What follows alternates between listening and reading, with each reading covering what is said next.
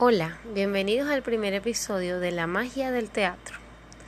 Juntos aprenderemos sobre su origen, lo que ha significado en cada sociedad y su evolución a través de la historia.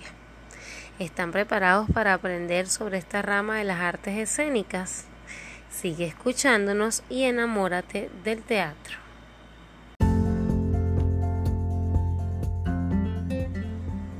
Desde que el mundo es mundo, los seres humanos siempre han estado fascinados con la idea de ser protagonistas en una historia o ser el espectador que todo lo ve.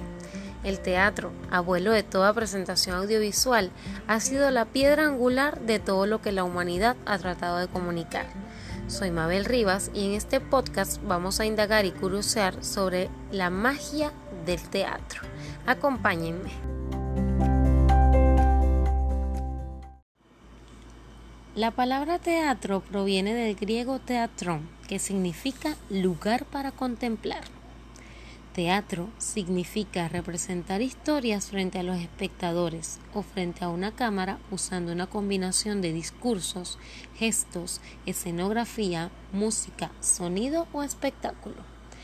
También podemos entenderlo como un género literario que comprende las obras de teatro representadas ante un público o para ser grabadas o reproducidas en el cine, así como la edificación donde se presentan dichas obras o grabación. Los orígenes del teatro están en la evolución de los rituales mágicos relacionados con la caza, la recolección agrícola, quienes se convirtieron en auténticas ceremonias dramáticas gracias a la inclusión de la música y la danza. Recordemos que los rituales a los dioses, los principios espirituales de cada comunidad, son un factor común que tienen todas las civilizaciones en cuanto al teatro. Viajando por los países, encontramos que en Egipto, a mediados del segundo milenio antes de Cristo, ya se representaban dramas acerca de la muerte y la resurrección.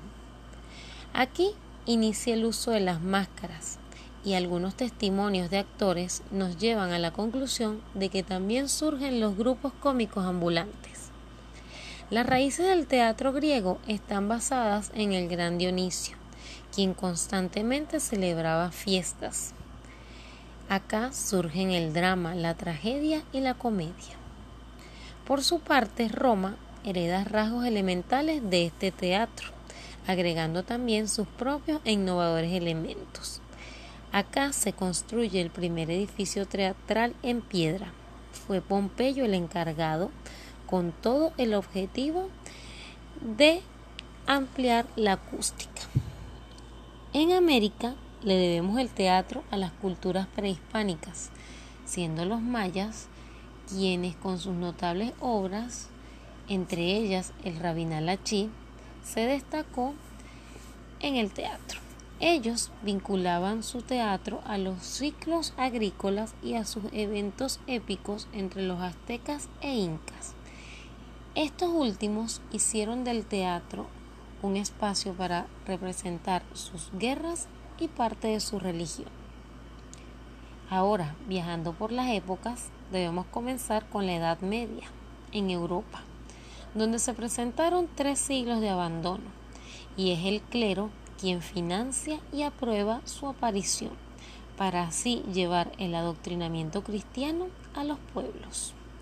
Por su parte, en el Renacimiento, Italia es quien decide evolucionar, creando el Olímpico de Vicenza, teatro más moderno del Renacimiento, diseñado por Andrea Palladio y terminado de construir en el año 1585 llegamos al lugar donde surge el escritor teatral más renombrado de todos los tiempos, que aún en esta época se encuentra vigente.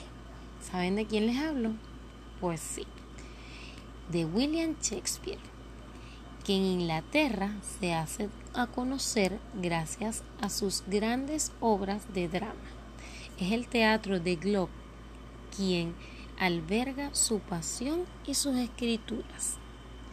España tiene los famosos corrales de comedia, un teatro al aire libre donde Lope de Vega y Tirso Molina presentan sus obras. En este podcast hemos visto cómo cada civilización adopta el teatro a sus costumbres y habilidades. Mientras que en América se representaban los rituales de agricultura y caza, en Inglaterra se daba paso al drama, la tragedia, la comedia y, por qué no, a las grandes historias de amor.